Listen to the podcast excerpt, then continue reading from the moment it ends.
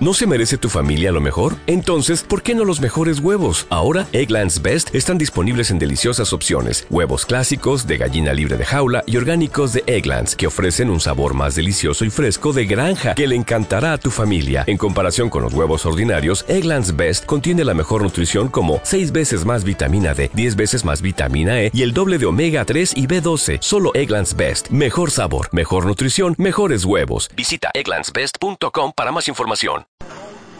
Además, yo como, como, tomo mucha Coca-Cola y hay gas y tal, y eso puede servirme de justificación o de razonamiento. Pero es que yo, o sea, de un día para otro, o sea, en una misma semana, tengo una barriga mutante.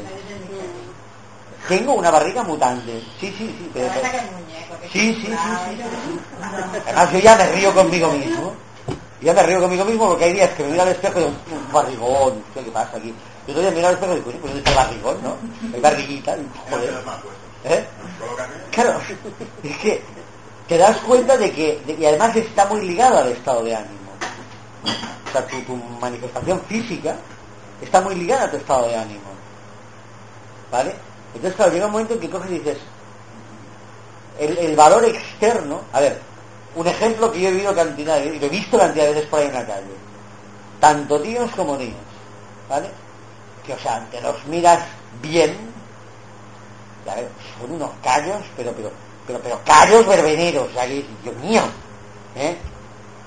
Que has ido buscarlo al zoo, directamente.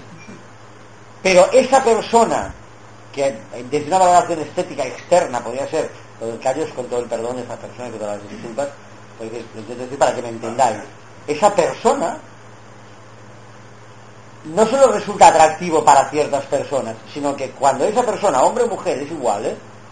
está bien, cuando esa persona está en armonía, está en paz, está, mm, joder, feliz, joder, lo ves guapo. Y eso me ha pasado con personas que a lo mejor mm, de entrada, pues cuando las conocí, que no las conocía de nada, "Pues, estéticamente no me gustan. Pero, pero al cabo del tiempo que lo conoces y te acostumbras a esa persona, es que el defecto ya no lo ves. Los problemas de la imagen y de la estética son para los adolescentes. Que de alguna manera funcionan dentro del patrón primate y lógicamente su atractivo sexual, como no se puede basar en ningún tipo de valor porque carecen de valores, no han desarrollado todavía un intelecto en condiciones, no han desarrollado todavía una capacidad artística en condiciones, no han desarrollado todavía eh, una cualidad humana en condiciones. Pues a ver, si yo no he desarrollado una serie de cosas no las puedo ver en nadie. ¿De acuerdo? Así que el único valor que me queda es la belleza. Pero así, eh, o sea, no ir- o sea, cuando tú recuerdas cuando ibas al colegio y tal, quien triunfaba no era el más guapo, era pues, el, que jugaba mejor a fútbol, el, que era más guay, más divertido, era así. o sea, El no que tenía mejor personalidad. El que tenía mayor personalidad. Y eso ha sido siempre así. Han triunfado los super guapos y los que han tenido mucha personalidad. Pero normalmente siempre los super guapos se les caía de baba detrás, detrás de los que tenían personalidad. Y ahí has visto los grandes ejemplos de tíos feos con tías de bandera detrás, pero perdiendo el culo detrás. ¿Por qué? Porque la personalidad es un valor más fuerte. La seguridad o la confianza en uno mismo es un valor más fuerte. Y ya de pequeños. Ya de pequeños. A- aún así, aún así, insisto, en la adolescencia, pues como no has desarrollado la mitad de cualidades internas, pues claro, solo tienes el, patrón externo que te han enseñado. Oh, qué guapo, oh, qué guapa, y parece que es importantísimo. Con el tiempo todo eso desaparece como valor. Da igual. Si el hombre más guapo o la mujer más guapa, hay que verlo recién levantado por la mañana, con los rulos puestos, ¿vale? Sin afeitar, ¿vale? Con dolor de barriga y sentado en la taza del váter, con perdón. Por, barbaridad que os diga. que todo el concepto de belleza se te va al carajo. ¿Vale? Y el más guapo, ¿eh? No sé si por ahí habéis tenido ocasión en internet, salen a veces fotos de, de famosos y famosas, cómo están en su estado normal y cómo están en sus películas, ¿no? Alucinas, algunos no los conocerías. O sea, te coges, por ejemplo, pues yo qué sé, a una Britney Spears, sin ir más lejos, que está en un videoclip pintadita, arregladita, peinadita y toda la historia. Pues qué mona, ¿no? Joder, te, la, te la ves en la calle recién levantada y Dios mío, dan arcadas. De verdad, en serio, o sea, yo he visto la foto, es horrible. Es que, ¿Eh? Te lo juro, parece que tenga 20 años más. Parece 20 años más vieja. O sea, que esa era yo de arcada. ¿Eh? Sí, sí. Entonces, claro, dices, todo ese valor belleza en el que me baso, ¿en qué queda? Por otro lado, es una persona que da arcadas cuando está recién levantada, se pinta, se arregla y parece un monumento, pues entonces el valor belleza es artificializable. Cubrir con los patrones de belleza de mi entorno no es demasiado Yo difícil. lo que creo que el patrón belleza, o sea, el valor belleza es un valor. Es uno más. Sí. El que lo tenga, No, no, pero es que el problema es que te equivocas. El valor belleza lo tiene todo el mundo. Yo no estoy de acuerdo. Yo sí. Porque Ya- es de belleza física, porque hay gente que se. No, no, no, y belleza física. No, no, belleza no, física. no, Y belleza física, no, no. O sea, el valor belleza lo tiene es todo. que no existe la realidad, Manel, pero eso es primero que nos Claro. Entonces, Claro. en mi realidad hay un patrón belleza y si no te ciñes a ese patrón, para mí no eres guapo. Estoy guapo por A ver, atractivo. absolutamente de acuerdo que es ese es un- patrón, sí. es inamovible. Estoy de acuerdo en que estoy de acuerdo en que el patrón está ahí, pero sin embargo, tú estarás de acuerdo conmigo en que personas que, a ver, que no valen nada o que valen poco en condiciones normales, se pintan, se arreglan, se ponen un poquito de, de, de colorete o de salud de pote que se llama, mujeres. Mujeres y hombres, porque ahora ya también existe el maquillaje para hombres, mujeres y hombres, ¿vale? A ver, perdona, yo he visto hombres que realmente dicen, joder, parece el abominable hombre de las nieves, ¿eh? recién salido de una diarrea, ¿no? ¿Eh? Feo, ¿eh? y al tío este coges, lo peinas, le cambias el peinado, lo afeitas, porque la mitad de veces están así mal afeitados y toda la historia, eh, le, pones un poco de ropa mm, elegante en lugar de la clásica camisa paleta, ¿vale? Y dices, coño, pues hasta resultón. O sea, yo he llegado a ver resultón y atractivo al feo de los Calatrava, coño. No, porque coges a ese tío que es feo, es feo, le cortas el pelo en lugar de poner aquellas dejas raras que se ponía, se cortó el pelo, traje, corbata, el hombre afeitadico y correcto, y queda mono. Ah, queda mono, queda mono, ¿eh? Queda mono quiere decir que, a ver, no vas a decir que es un hombre guapo, pero el concepto o la imagen de fealdad a la que estás acostumbrado se cae. No es aceptable. ¿Me explico? No es feo, feo, feo. ¿Vale? Ahora, el feo de los ca- Feo, feo. no es feo, feo, vale, bien. ¿Vale? O sea, el feo de los Calatrava es un tío que además de ser poco agraciado, hacía muecas con la cara y la historia, que además agravaba todavía más la fealdad. Bien. ¿Eh? Pues en algunas fotos sale elegante hasta el Fari. A ver, la clave del misterio. Sí, pero es una foto, luego te lo encontrarás en la taza del váter con la diarrea. Vale, pero, pero, pero, pero es que al guapo también y no queda muy lejos del no.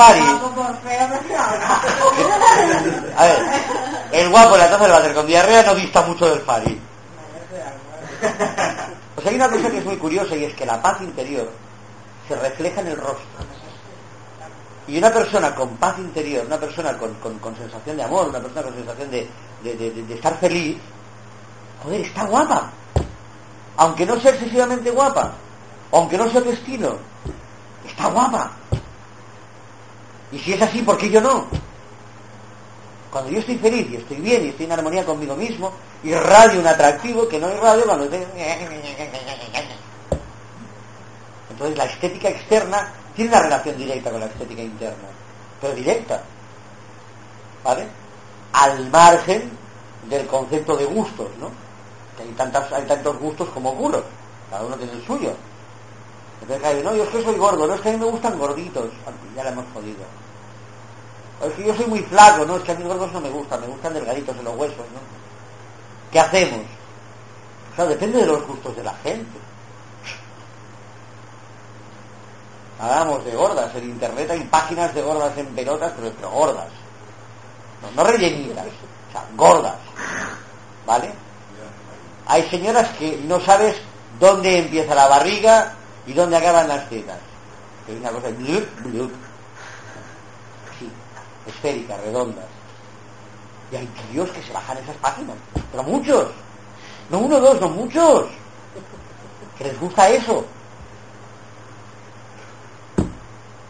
¿Dónde está el concepto gusto? A ver, yo puedo decir que, que no comparto sus gustos. Pero bueno, a ver, es, es como aquello que dice, ¿no? Que come mierda, ¿no? Millones de moscas no pueden estar equivocadas. ¿Qué quieres que te diga? O sea, cada uno tiene su gusto. Y tiene derecho a tener su gusto. Y hay que respetarlo y hay que valorarlo. Pero eso es lo que no dijiste el otro día. Pero es que, claro, pero es que a ver, yo no hablé para nada de que el aspecto que hay sea malo. Lo que hablé es que hay que dejar de escudarse en ese aspecto. O sea, deja de usar el aspecto como excusa. Deja de usar tu carencia como excusa. Pero, pero hablo de la gordura, pero es que te diría lo mismo de los cojos, y de los ciegos, y de los mancos. No, no, no, no, no, no. no. La, la clave no es para que eres ciego pudiendo ver, sino la clave es, vale, eres ciego y tienes un problema, pero te estás compadeciendo de ti mismo por el hecho de ser ciego. Ya basta de eso. ¿Me explico? Porque, o sea, puede que tengas unas carencias, pero tú las multiplicas por tres. Si realmente somos honestos, todo Dios tiene carencias. Nadie carece de carencias. Vaga el juego. Ahora, podemos agravarlas y multiplicarlas por 10, o podemos coger y echarnos las manos y decir, bueno, pues paso. Pese a mis carencias, puedo llegar hasta a ver dónde está mi límite. Y descubro que tengo muchos menos límites de los que me imaginaba. Joder. Si un paralímpico es capaz de ganar una copa, ¿eh? corriendo en silla de ruedas, ¿eh? ¿por qué yo no voy a ser capaz de ser interesante para la gente? Pero otros ¿no? ¿Eh? En su nivel, en su nivel, está claro, ¿no? Pero cuidado, él está en un podio, lleva una medalla, sale en los periódicos, le entrevistan, ¿vale? Y yo soy un pringao que está trabajando en un taller de las 8 de la mañana, de las 6 de la mañana hasta las 6 de la tarde, ¿no? O sea, no me jodáis. O sea, de acuerdo. Él le ha ganado a otros paralímpicos, pero él está triunfando. Y yo estoy pringado. Me ocupan mis putas piernas. Claro. Que me funcionan. Claro. Claro. Que me amputen las piernas, ¿no? ¿Eh? Mi cualidad de más me hace de menos.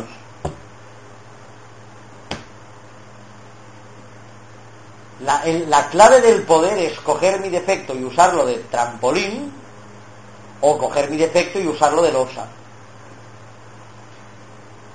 Pero esa es una elección mía, ¿eh? No es el mundo que es malo conmigo.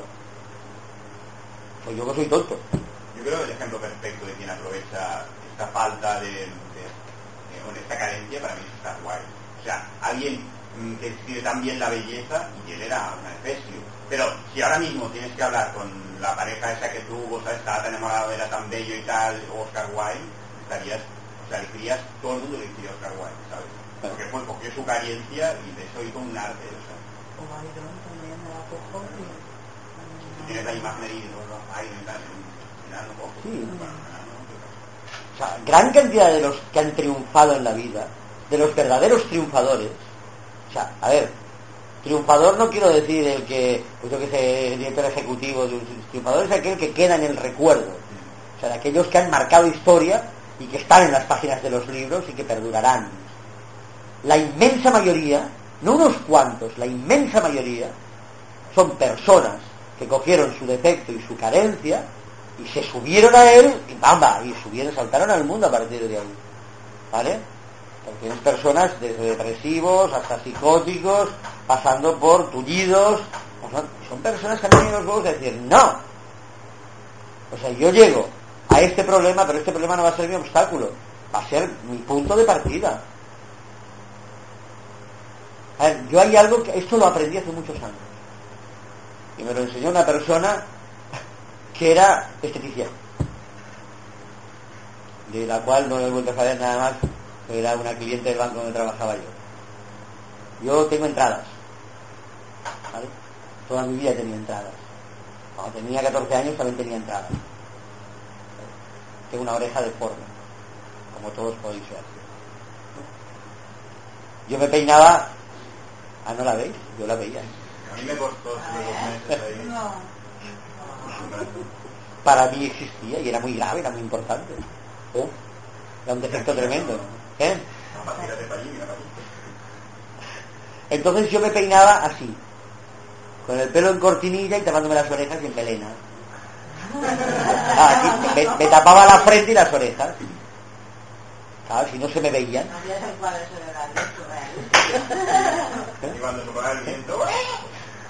Sí, hombre, cuando se me engrasaba el pelo y los mechones hacían así.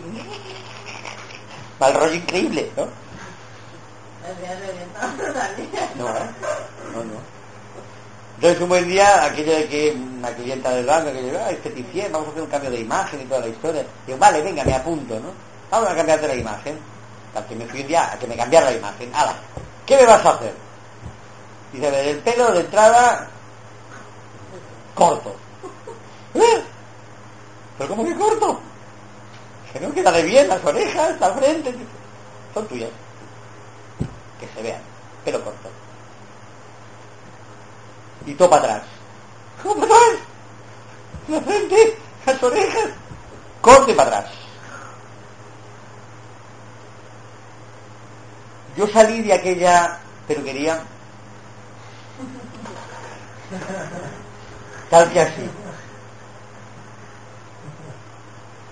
Creo que me iba escondiendo por los, por los huecos de las puertas. Lo juro. Lo pasé fatal. Era como si hubiera tenido que salir a la calle en pelotas. ¿Nunca habéis tenido ese sueño de que estáis en mitad de la calle completamente desnudos y todos vestidos? Pues algo así. Bien. Yo, para aquellos tiempos, no ligaba ni con ayuda de la estampita del Papa. Era un individuo patético. Y evidentemente las mujeres no me miraban ni para escupirme. Y ya es triste, ¿no? Que-. ¿eh? El día que salí, evidentemente, con toda esta historia detrás, con mi pelo completamente para atrás y con todos mis defectos a la vista, yo ya pensé que el mundo se me hundía. Bien, a partir de ese día comencé a relacionarme, comencé a tener amigas, comencé a comunicar, comencé a ser de interés, digamos, más que como para el que coge y me paga la entrada a la discoteca y después pierde interés como, como hombre para algunas chicas, que tener algún interés. Yo alucinando pepinos, ¿no? Imposible, ¿no? Ahora que mis defectos están a la vista, busco más. Es el tema. Ese día empecé a aprender algo y era muy joven y me ha quedado. Todo lo que tratas de esconder se hace más visible. Todo lo que ocultas. A ver, tú ves a uno que va así por la calle y dices, ¿qué tienes en la mano? ¿No? Claro, si tiene la mano así es que lleva algo. Y si lleva algo quiero saberlo. ¿Sí o no? Los ladrones saben que cuando haces así, vas así por la calle, es que aquí no tienes la pasta. Es uno de los códigos de ladrón. O sea, normalmente lo que te proteges mucho es porque tienes la pasta aquí. Si haces mucho así, es que llevas el dinero en el bolsillo de atrás. Todo es cuestión de seguirte y esperar que quites la mano. Entonces, allí hay pasta. ¿Vale? Cuando de alguna manera tratas de esconder algo, lo haces más evidente. ¿Vale? En el caso de las gordas, por ejemplo, una de las manías que hay es el síndrome del traje en tienda de campaña. Para ocultar el que estoy gorda, me pongo un vestido anchísimo, ¿vale? Con lo cual parezco un saco de patatas andante, cabeza abajo, ¿vale? Con lo cual le estoy diciendo a todo el mundo, estoy gorda, estoy gorda, estoy gorda. ¿Me explico? Ahora, tú te pones el traje para esconder el hecho de que estás gorda, ¿no? de alguna forma, todo lo que tratas de esconder te delata. En nuestros modelos mentales, trabajar tratando de ocultar cosas es darle importancia a eso que tratamos de ocultar. Y al darle importancia, evidentemente, todo el mundo la importancia. Destaca, es llamativo. Cuando yo iba con el pelo largo y la cortinilla, es como que iba la lucecita aquí que decía, soy calvo, soy calvo. La cortinilla. Cuando un buen día dices, mira, ¿qué esto es lo que da la rutina? ¿Qué pasa? esto, yo pensaba que era otra cosa, igual tenías cuernos, ¿no? Pues no. ¿De acuerdo? Tratar de dejarnos vencer por nuestro defecto es haber perdido la batalla. O sea, tratar de derrotar nuestro defecto, partiendo de que es un defecto, es dejarnos derrotar en la batalla. Mientras lo veamos como un defecto, estamos derrotados. No hay salida, no hay solución. No hay esperanza.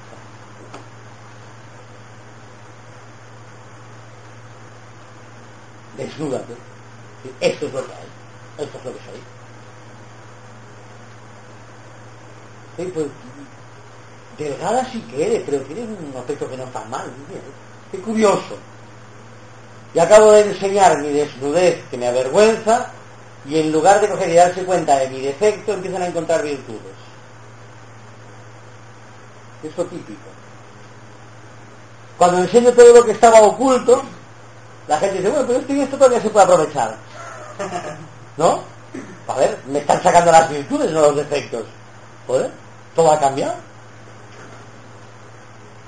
Eso es parte del trabajo de los modelos mentales.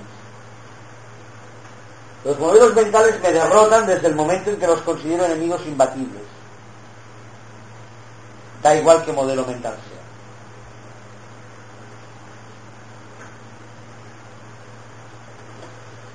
¿Ok?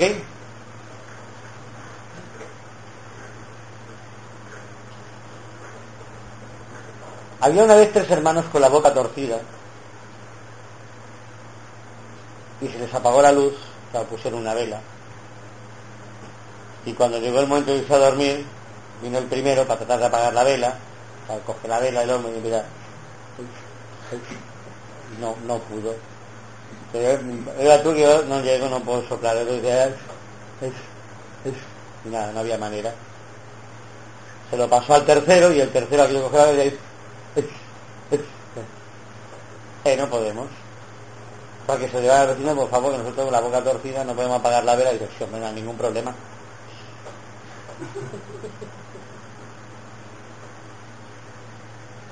Este pequeño chiste nos demuestra un poco cómo nuestras incapacidades solo son ilusorias. Cuando yo tengo la obsesión de que algo mío no funciona, me esfuerzo en mantener eso como el elemento fundamental de mi conflicto. Cuando si dejara eso y me dedicara a otra cosa, seguramente resolvería los conflictos mejor.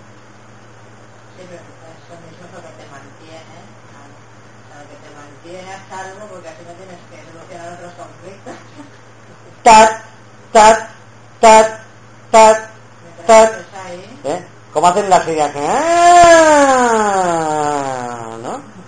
La sirena esa que suena en las ferias antes de quemar los caballitos, pues eso, ¿no? ¡Alarma!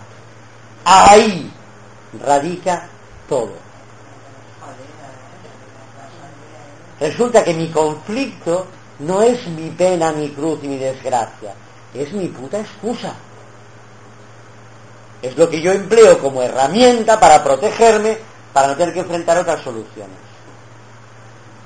Pero claro, si de repente resulta que alguien prescinde de mi conflicto, entonces, ¿detrás de qué me escondo yo?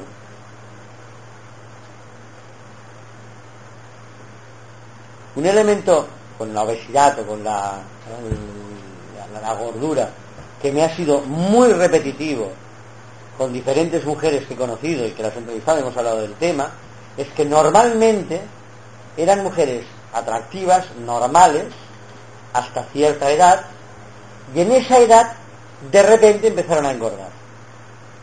Como buen seguidor de la corriente de Awakening, claro, la pregunta inmediata a la que yo iba, que ellas deberían haberse hecho, pero no se habían hecho nunca, es ¿qué pasó en esa edad? Y casualmente siempre en esa edad aparece un hecho en el cual su atractivo les crea problemas. Ya sea que una persona de la familia que no tenía por qué de repente pues le hizo proposiciones deshonestas, ya sea pues que le intentaron meter mano en el autobús, lo que sea. Y a partir de ese momento álgido, ¿eh? día de hora H, clac, esa mujer empezó a engordar, empezó a engordar, empezó a engordar, empezó a engordar, hasta ahora. Y entonces dices, a ver, ¿cuál es el mecanismo? Evidentemente el paso a la gordura es un cambio de tipo endocrino, ¿vale? Tipo hormonal. Pero eso me importa poco. Ya sé que Yesod gobierna los sistemas hormonales y ya sé que los sistemas hormonales, eco, glándulas endocrinas, eco, eh, chakras, están directamente influidos por estados mentales.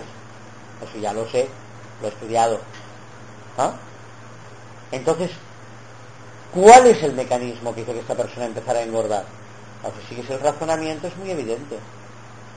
El exterior me agrede, el exterior me coloca en una situación que me asusta y entonces, como lo que me ha colocado en una situación de conflicto es mi belleza, la destruyo.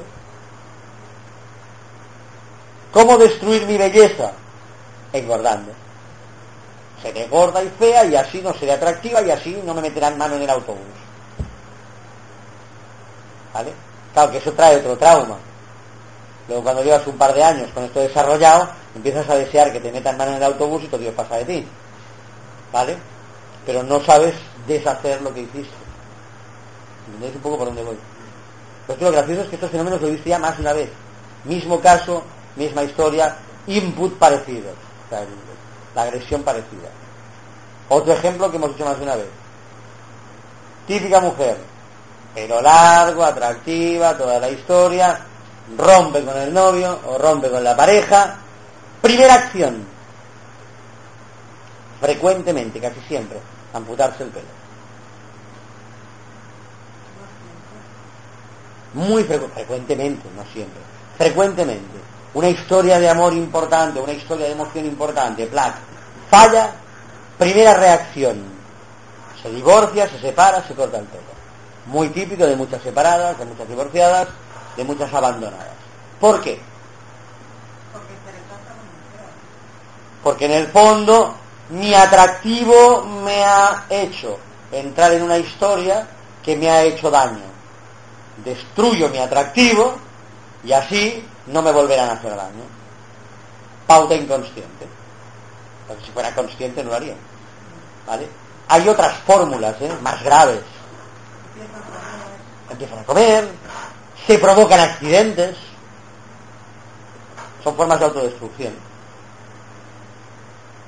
¿Vale? Buscan cosas sobre todo que puedan ser desfigurantes. Es un atentado contra la propia belleza.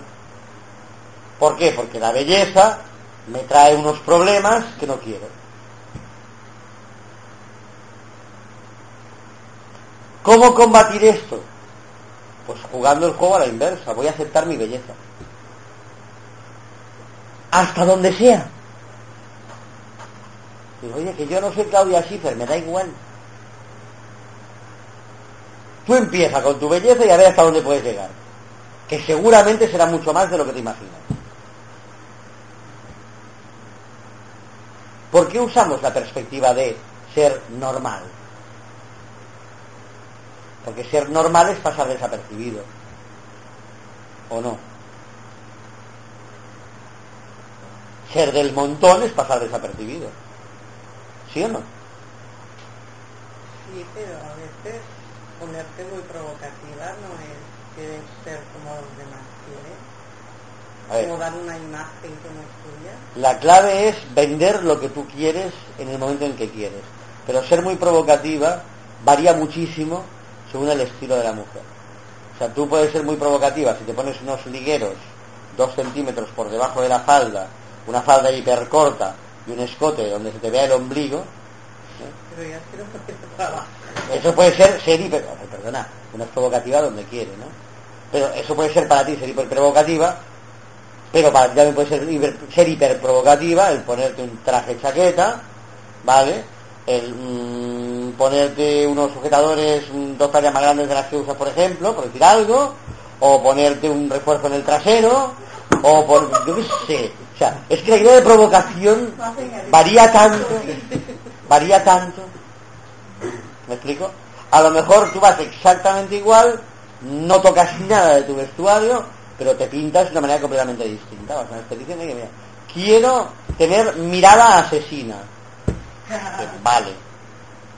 Y te pintan, te arreglan y sales a la calle y la gente no sabe qué, pero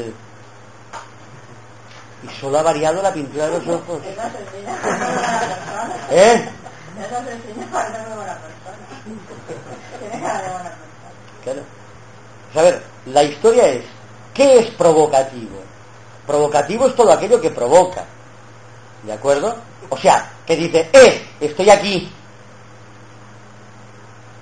También te puedes poner un saco verde y un cucurucho de color malva, también es provocativo. ¿Vale?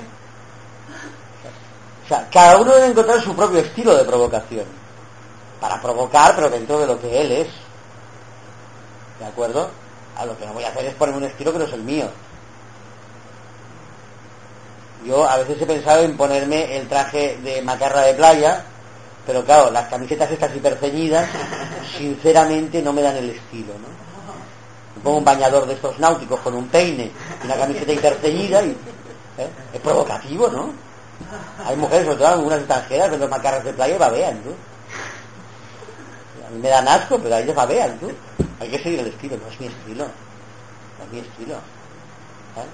Pantalones cortos y. Por ejemplo. Y un ¿eh? sombrero. Claro. Los hay que son atractivos así, yo no, mira, no, no me pega. Pero no es porque no sea atractivo, es porque en lugar de atractivo me parece patético. Entonces no es el plan. Sacado, ¿qué es provocativo? encontrar tu propia dimensión. Pero pasar desapercibido es permanecer en lo gris. La pregunta es, ¿por qué tratamos de permanecer en lo gris? Porque en el fondo queremos pasar desapercibidos. Bueno, si pasas desapercibido, no puedes esperar destacar. Es bastante lógico, ¿no? si pretendes ser invisible, luego no puedes esperar que te vean. Siquiera que te miren. Pues si eres invisible, no te mirar. Eh, aquí. Yo elijo que me miren. Elijo que me vean. Yo elijo eso. Es mi elección.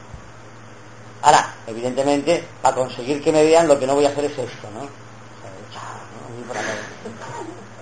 porque en lugar de parecer atractivo iba a parecer patético. ¿Me comprendéis, no? Yo que me vean. Ah, el vestido. Cada cual es suyo.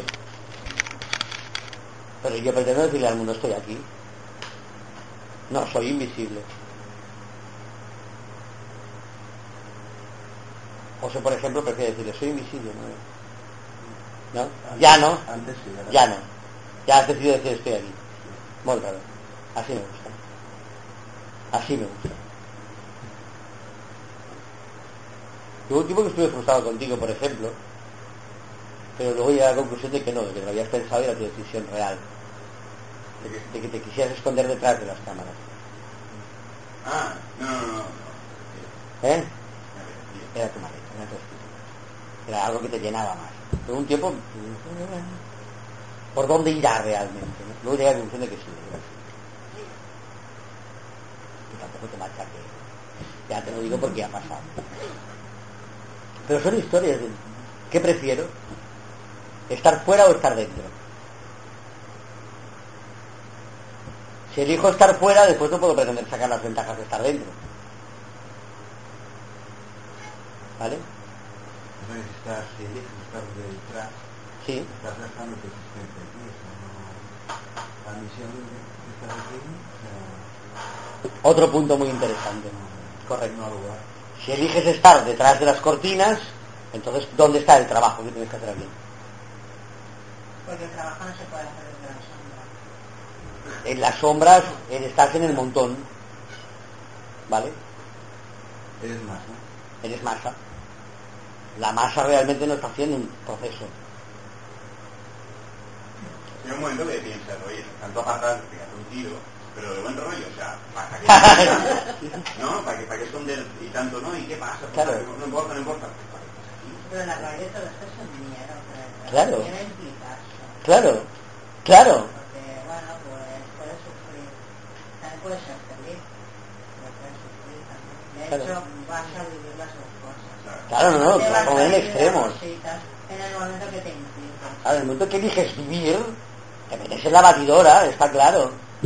El problema es darte cuenta que en la peor de las situaciones es mejor que la nada, porque que la nada, pues eso, o sea, a un puente que, que ya está, Sí. ¿qué pasó? La nada es insulsa, es insípida. es- todos los niños están prohibidos, al final te van a dar más. ¿verdad? Sí. Al final en algún momento te vas a decir, ven aquí tú que te estás escapando, tontín, no, ven aquí. No podemos ser grises. Lo intentamos, pero no podemos, no nos dejan ser grises. En algún momento. Claro, pero es que ya- de alguna manera ya lo hacéis. O sea, estáis aquí, que es una clase de cábala, que es una cosa rarísima, que decía un tío que está medio sonado, en una escuela donde no hay ni aire acondicionado. y de alguna manera eso os hace diferentes en algún sentido. Os hace poseedores de una verdad que no es habitual. Y estáis viviendo una aventura privada, pero estáis viviendo una aventura. Claro. O sea, estáis viviendo una... Claro, pero en algún sentido es una aventura el venir a clase de cábala, en algún sentido. Podéis hacer algo extraño, misterioso, escondido, ¿no? Que solo hacen unos pocos.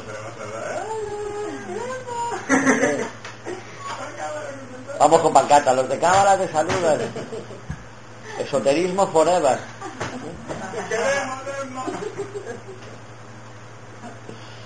Bueno, pues la movida un poco...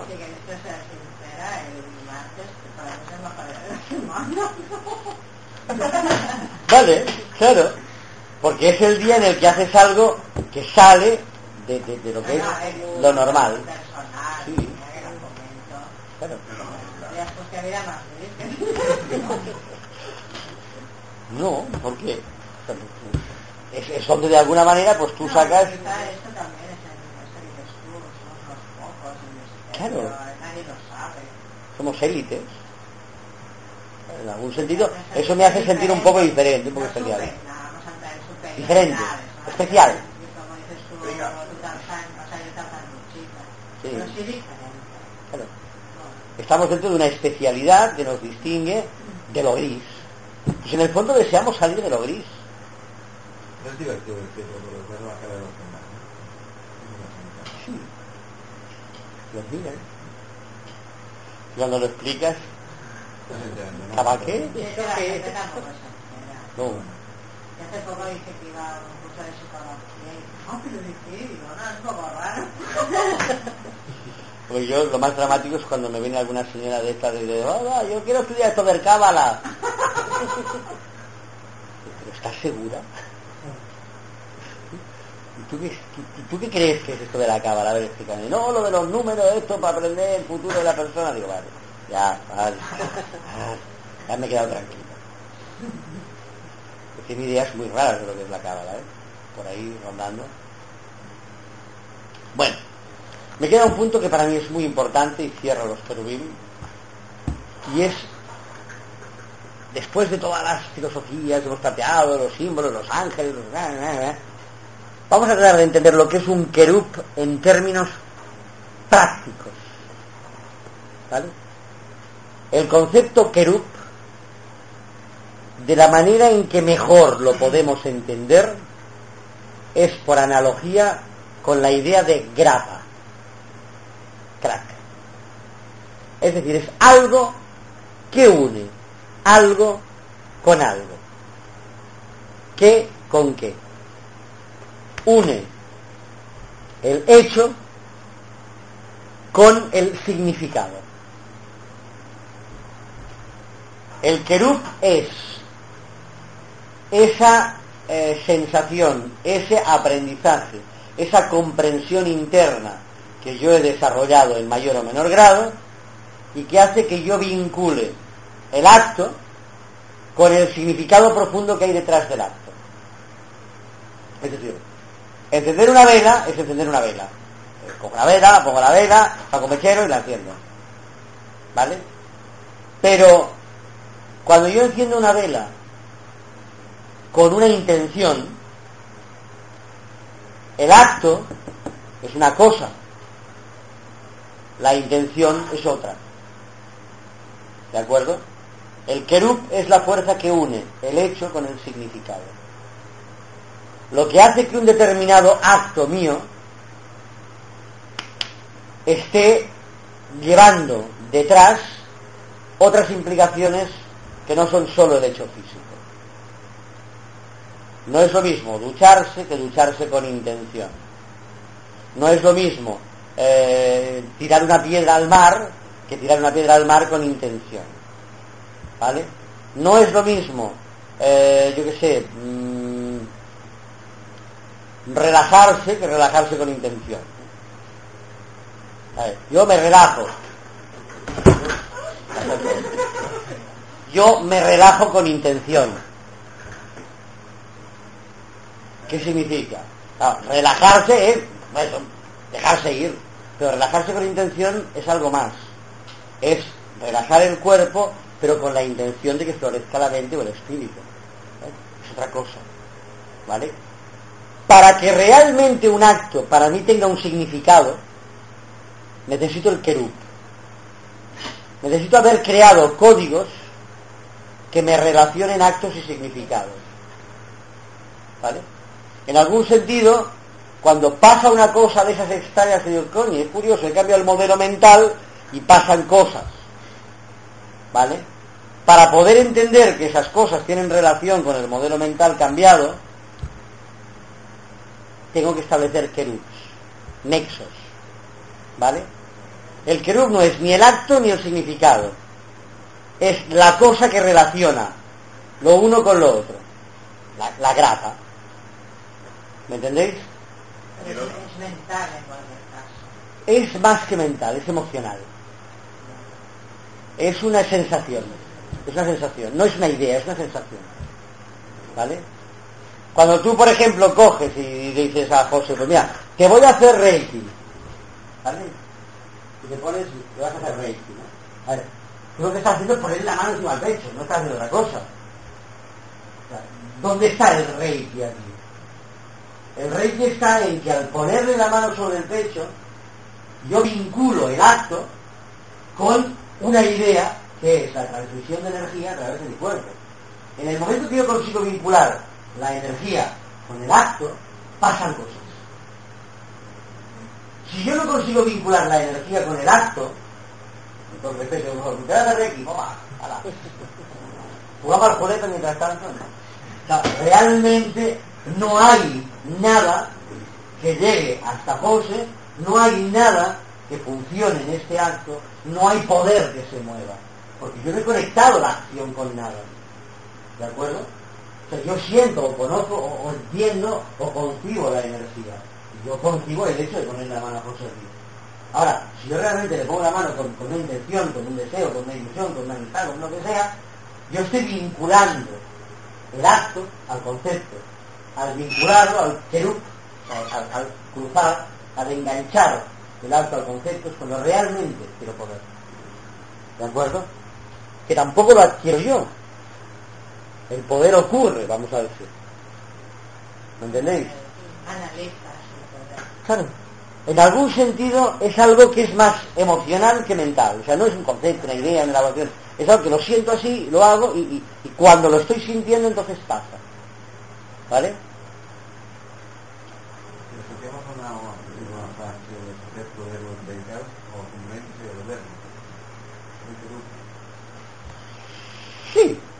Sí. Nunca me lo había planteado así, pero sí, que es el verbo. El elemento que une el sujeto y el predicado. ¿Eh? Juana es bonita, ¿no? Sería el es.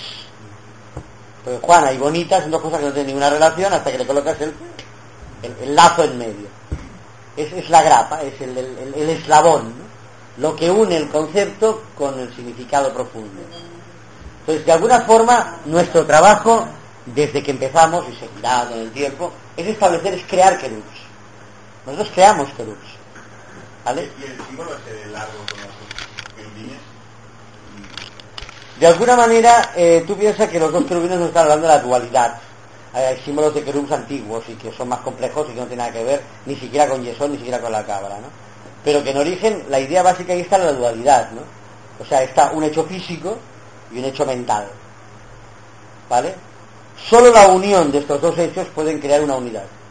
Solo la colaboración de estas dos fuerzas puede realizar un efecto.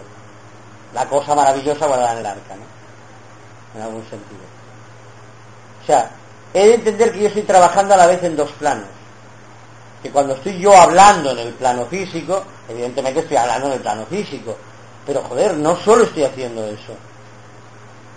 He de entender que al mismo tiempo que hablo en el plano físico, estoy moviendo energías en el plano astral. Si consigo relacionar lo que muevo en el plano astral con lo que hago en el plano físico, se crea un acto de poder. Dar una conferencia, curar a un paciente, eh, escuchar a una persona que está eh, herida o preocupada o triste, eh, yo qué sé, mm, hacer reír a un niño. Todo esto tiene que ver con algo que no es solo físico ni solo mental, sino que es una unión de físico y mental, o espiritual o energético. Prefiero decir energético, porque cuando digo mental suena a pensado, no es pensado, no es exactamente pensado. Eso lo remarco especialmente porque Coema tiene la cuestión de decir, y lo pensado en lo intelectual, Sí, claro. sí, claro. Mental no es intelectual, ¿vale? O sea, por ejemplo, tú ahora estás triste y yo me saco, pues yo qué sé, un caramelo de menta del bolsillo y te lo regalo. Bien, tú sonríes. ¿Por qué sonríes? ¿Porque te gusta la menta? O, vale, pero no, sonríes. porque intentado... Correcto, porque has entendido un significado detrás de un acto. ¿Eh? Si no, porque no, no me gusta la menta, y seguirías triste. Pero claro, lo que te ha motivado es el acto emocional. La gente reacciona no. No, no es verdad, no es verdad, no es verdad. No es verdad. Hay mucha gente que sí, ¿eh? O sea, a ver, hay tarugos, hay tarugos. He de reconocer que en el mundo hay tarugos. Si uno está triste, pues está triste. Pero a ver, otra vez vuelvo a lo mismo.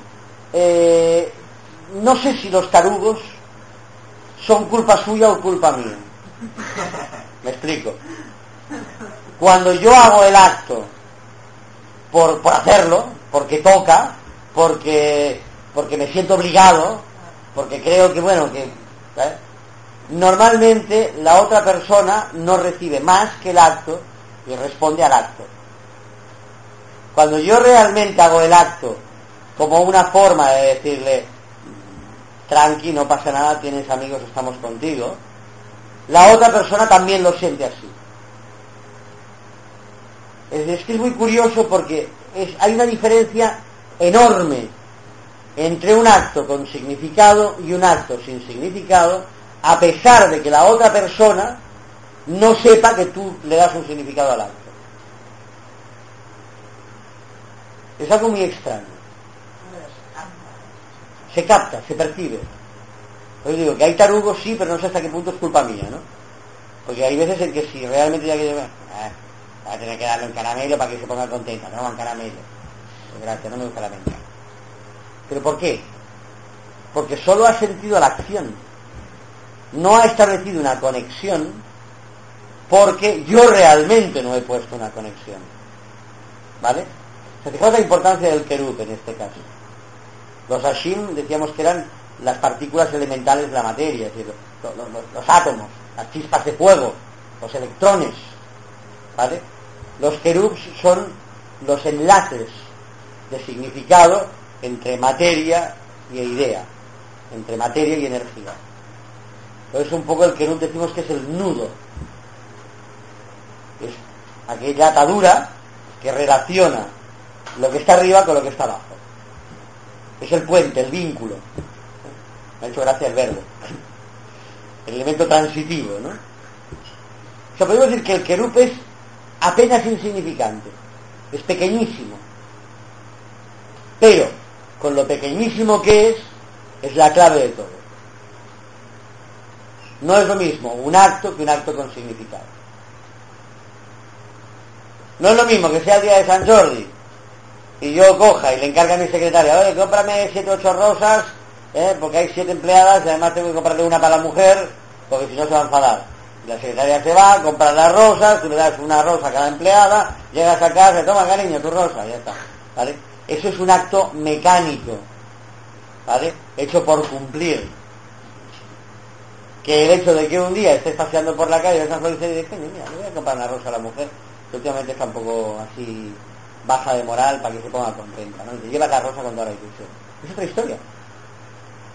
Ajena al día, ajena a la obligación, ¿vale? Pero cargada de significado. ¿Me explico? Es distinto, ¿no? Incluso es diferente cuando, evidentemente, pues compras la rosa el día de San Jordi porque toca, pero a ver, vas a buscarla expresamente. Hay muchas rosas en muchos sitios, no, para, para mi pareja esta, que me gusta más. ¿Vale? ¿Qué es lo que tiene valor? ¿Lo cara que cuesta la rosa? ¿O el hecho de que eh, uno haya escogido esa rosa de una manera especial según su economía, sea la que sea.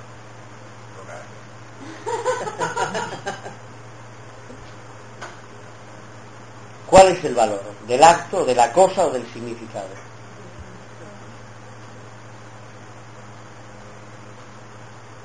A veces, o sea, yo qué sé, te viene el niño del colegio con un pedazo de papel todo arrugado, en un palo verde, y mamá, mira lo que te he hecho para el día de la rosa, ¿no? Si valoraras el hecho físico, te darían arcadas. Pero entiendes que eso no es la cosa física. Eso es la ilusión que ha puesto la criatura, eso es el detalle de traértelo, eso es la gracia de regalártelo. Claro, claro. ¿Pero por qué? Porque... Pero es, que, pero es que tampoco se lo puedes decir no porque no se ponga triste, sino porque esa rosa vale mucho. Esa rosa vale muchísimo.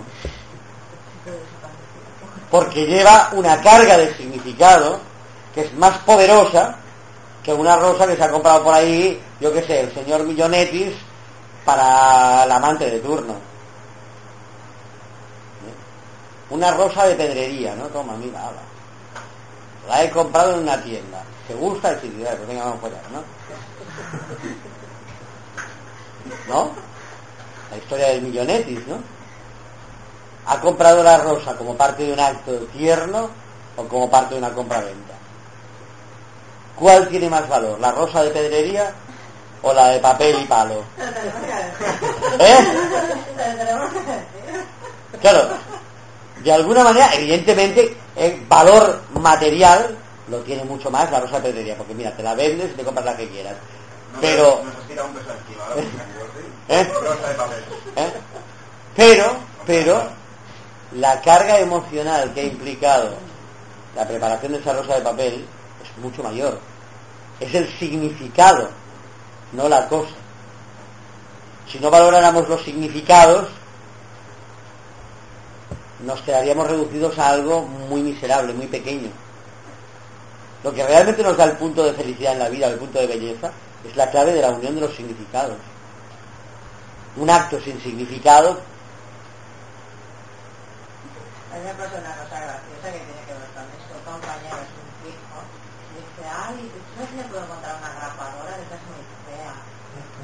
Y digo, pues en la mesa de tal. Digo, dale cambiado se lo ahí lo ha hecho. se queda tan contenta. Viene con una botellita de concentrado de colonia que había a peste, porque era concentrado, y me la regala.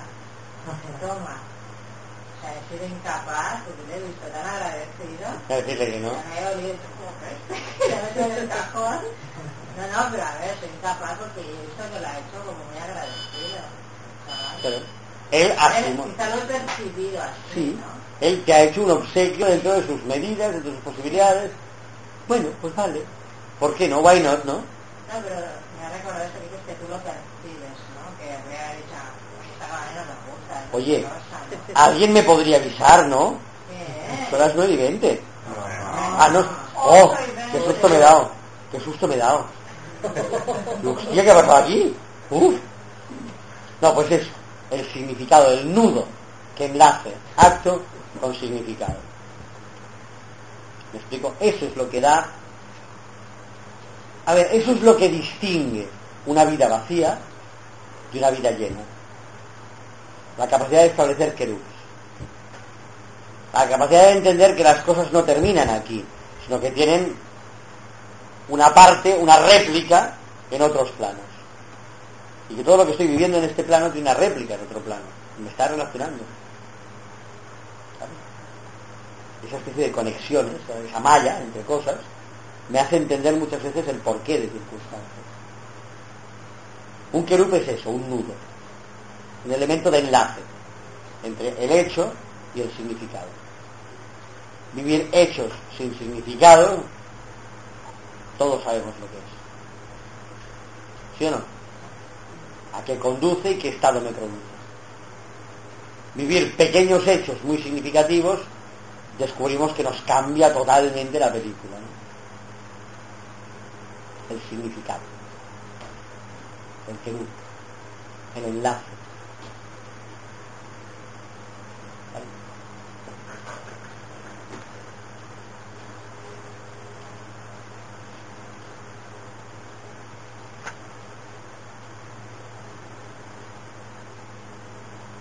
Mm, Vale. Todo este trozo de la primera parte de los Kerub se centra en esto, si queréis lo podéis releer un poquito, pero que en principio es toda esta idea, ¿no? La idea del punto de conexión, enlace, nudo, relación entre la cosa y el significado. Entre lo que se dice y lo que realmente se quiere decir. ¿De acuerdo? Pues vamos a cerrar aquí.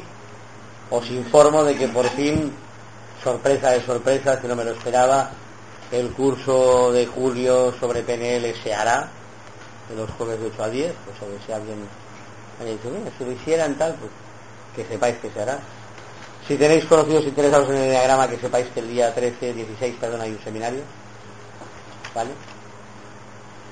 Y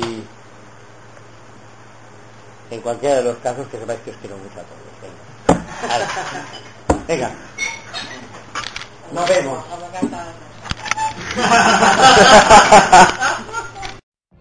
What if you could have a career where the opportunities are as vast as our nation, where it's not about mission statements, but a shared mission? At U.S. Customs and Border Protection, we go beyond to protect more than borders from ship to shore, air to ground, cities to local communities. CBP agents and officers are keeping people safe. Join U.S. Customs and Border Protection and go beyond for something far greater than yourself. Learn more at cbp.gov/careers.